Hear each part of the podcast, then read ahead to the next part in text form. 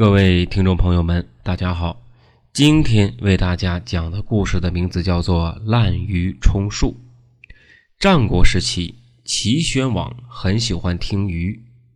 竽呢是古代的一种乐器，与笙啊有一些类似，是用竹子制造而成。然而呢，齐宣王啊他不喜欢听独奏，他觉得乐曲要很多的人在一起吹奏。啊，才会悦耳，所以啊，他每次都要三百名乐师一起吹奏，他才会啊感觉到很过瘾。很快呢，百姓们都知道了齐宣王的嗜好。有一位南国先生，他对鱼啊根本是一窍不通，但是啊，他逢人便吹嘘自己冒充高手。当他也知道齐宣王喜欢听这样的乐器的时候啊。哎，他万分的欢喜啊，心想我可以混在崔鱼的乐师中间啊，不会被人发现。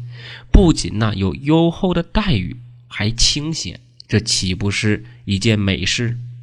于是呢，南国先生就来到王宫来见齐宣王。啊，他拍着自己的胸脯啊，自信满满的说：“听说大王啊喜欢听崔鱼，我愿意为大王效力。”我吹竽呀，简直是悦耳动听极了。大王啊，您一定会喜欢。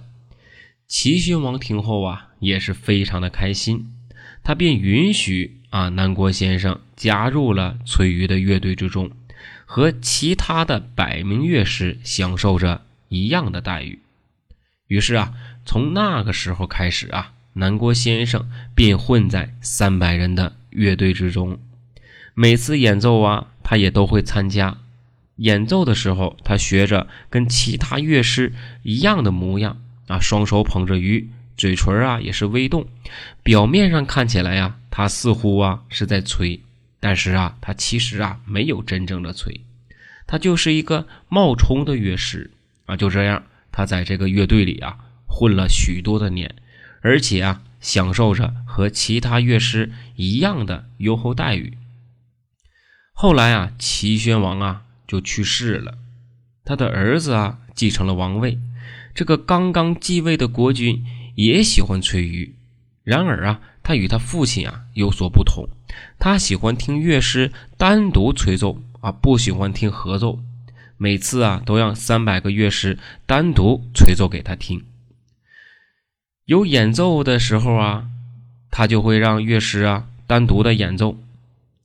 然后啊，来去欣赏这啊微妙的呃曲子，演奏的好的乐师呢，便会受到啊啊嘉奖啊。此时啊，南国先生开始有些忐忑不安，他浑身呐啊颤抖不已，心中啊也特别的担忧了。他想啊，这下可糟了。你说他跟他爹呀不一样啊，他喜欢听独奏，你说这不是扯吗？让乐师一个一个的吹，你说如果哪一天叫到了我，那岂不是露馅了？我压根儿都不懂吹这个呀。以前的齐宣王啊，还能蒙混过关，恐怕现在呀，我要原形毕露了。一旦大王发现我对崔竽一窍不通，一定会责罚我。哎呀，不如啊，趁早赶快溜吧。于是呢，南国先生啊，自知啊自己啊没办法。继续的鱼目混珠了，只得啊偷偷的溜走了。那这个故事告诉我们什么？告诉我们啊，缺乏真才实学的人啊，在混迹于行家的道路里啊充数啊，其实啊是以次充好的表现。那同样啊，这样的人啊也无法持久的发展。